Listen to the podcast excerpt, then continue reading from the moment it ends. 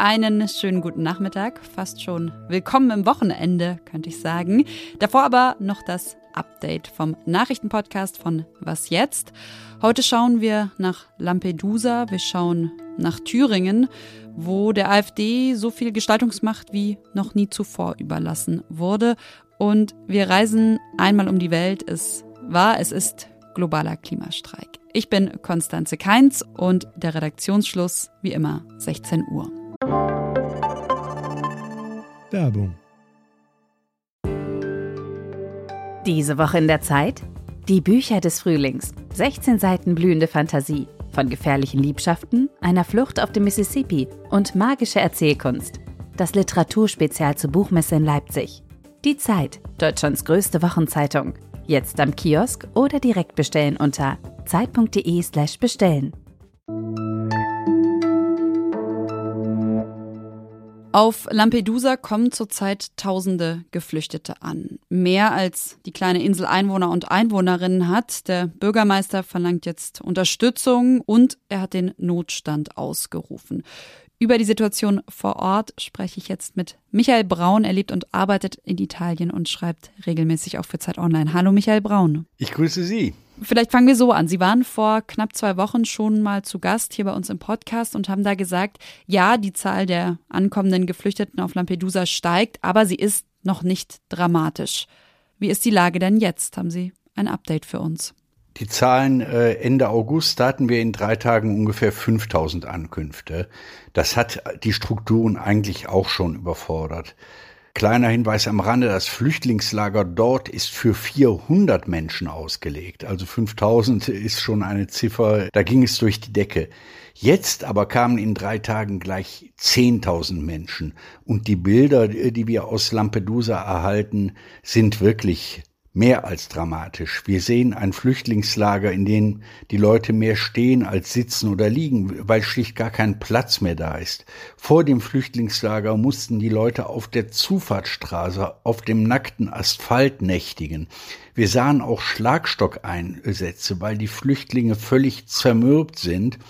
Da kommt es natürlich zu Spannungen und die Polizei wusste sich nicht anders zu helfen. Mehrfach als mit dem Schlagstock äh, einzugreifen. Also solche Bilder hatten wir aus Lampedusa bisher noch nie. Ich finde das, was Sie da beschreiben, unglaublich erschütternd, unglaublich erschreckend und frage mich gleichzeitig, was jetzt ja so ein ausgerufener Notstand verändern kann. Vielleicht muss man auch dazu sagen, dass es ja schon seit April einen landesweiten Notstand in Italien gibt, ausgerufen von der rechten Regierung unter Giorgia Meloni. Jetzt also auch einen eigenen für die Insel. Ja, kann sowas Abhilfe schaffen oder bleibt es im Endeffekt ein Appell? Es ist ein Appell, es ist eine Botschaft. Natürlich kann Lampedusa damit selber gar nichts erreichen. Sie wollen der Weltöffentlichkeit, der europäischen Öffentlichkeit, der italienischen Öffentlichkeit sehr laut sagen, wir werden hier allein gelassen.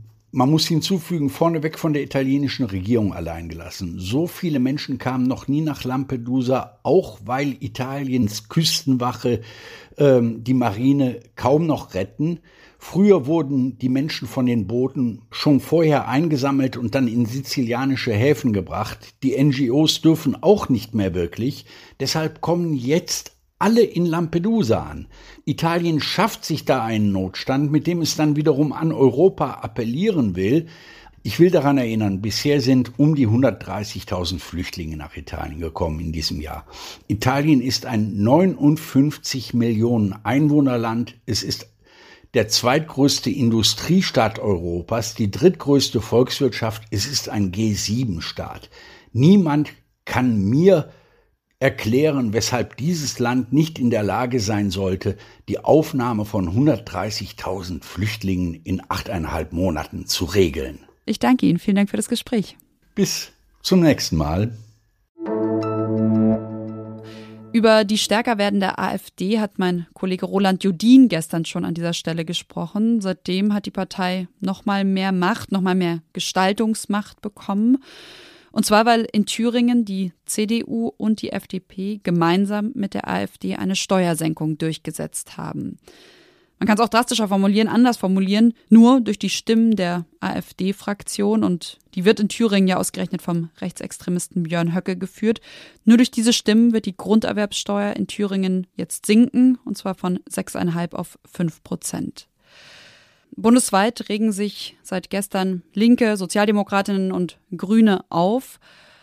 SPD-Chef Lars Klingbeil in den Tagesthemen zum Beispiel so.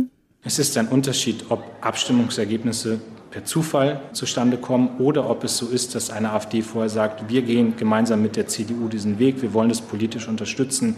Das ist eine neue Qualität und äh, damit richtet die CDU einen großen Schaden an. Die grüne Bundestagsvizepräsidentin Karin Göring-Eckert im RBB zum Beispiel mit diesen Worten. Ich glaube, dass die CDU sich jetzt insgesamt als Partei bundesweit überlegen muss, welche CDU man sein will. Ob man die CDU sein will, der das dann eben egal ist, oder ob man die CDU sein will, die den Schuld Schulterschluss der Demokratinnen und Demokraten schafft. Vom CDU-Chef von Friedrich Merz bislang aber kaum was zu hören. Dabei ist er ja eigentlich der, der eine Brandmauer gegen die AfD errichten wollte.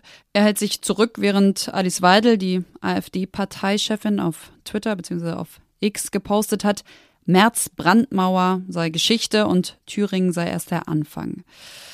Martin Debes schreibt für Zeit Online aus Erfurt. Hallo Martin. Hallo. Der CDU-Chef in Thüringen sagt so ungefähr, ja, naja, man habe ja nichts falsch gemacht, man kümmere sich halt um die Anliegen der Menschen. Kann man das so stehen lassen, würdest du sagen? Oder was zeigt das Ergebnis dieser Abstimmung deiner Meinung nach? Also äh, was Mario Fug betrifft und seine Aussagen, ist natürlich reine Parteitaktik. Er braucht für den Wahlkampf ein Thema, das er vorzeigen kann. Das hat er relativ nüchtern und kühl durchgesetzt. Was es aber insgesamt zeigt, dieser Vorgang, ist, dass wenn Demokraten sich ideologisch oder taktisch äh, zerstreiten, am Ende dann die Extremisten gewinnen. Und die sitzen in Deutschland inzwischen in Parlamenten. In Thüringen ist es so, dass nach dem Schock der Wahl von dem Ministerpräsidenten Kemmerich vor drei Jahren, damals ja auch mit Stimmen von CDU, AfD und FDP, es einen sogenannten Stabilitätspakt gab.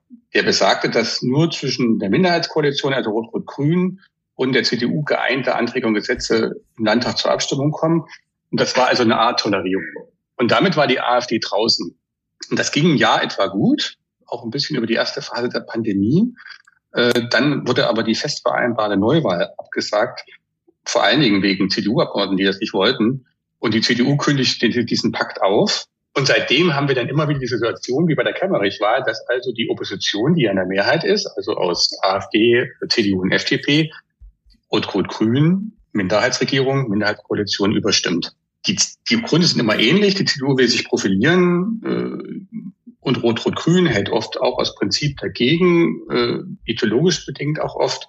Und am Ende gewinnt die AfD. Und einen Text von Martin Debes genau zu diesem Thema finden Sie auf Zeit Online, verlinkt in den Show Notes an dich. Vielen Dank fürs Gespräch. Ja, ich danke. Wir bleiben aber noch kurz bei der AfD, springen von Thüringen nach Bayern.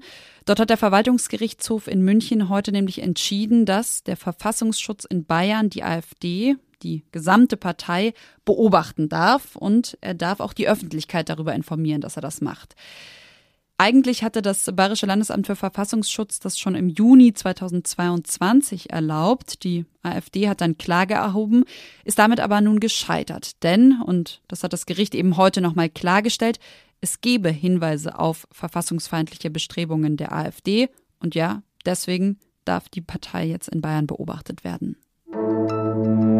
Auf Spitzbergen zwischen dem norwegischen Festland und dem Nordpol klang es heute Morgen so.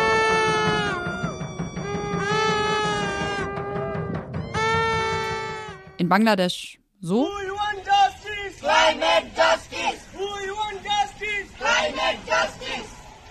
Aus Bremen kommen diese Töne und aus Berlin diese.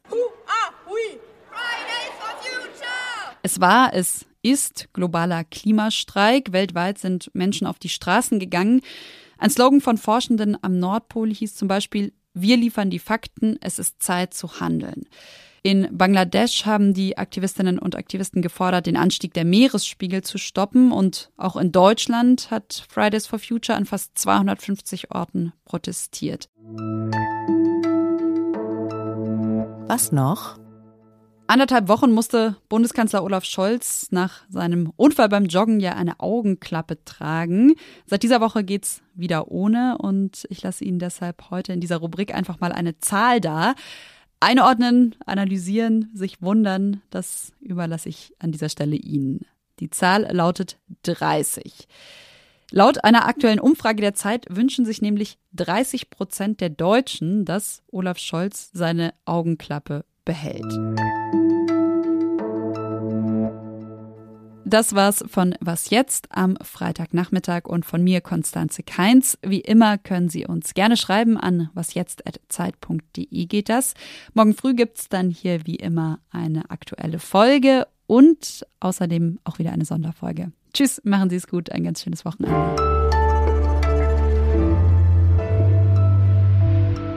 Aufnahme gerne einmal stoppen, damit das auf Ja. jeden Fall gesichert ist. Ja, hier haben wir die Voice Recorder.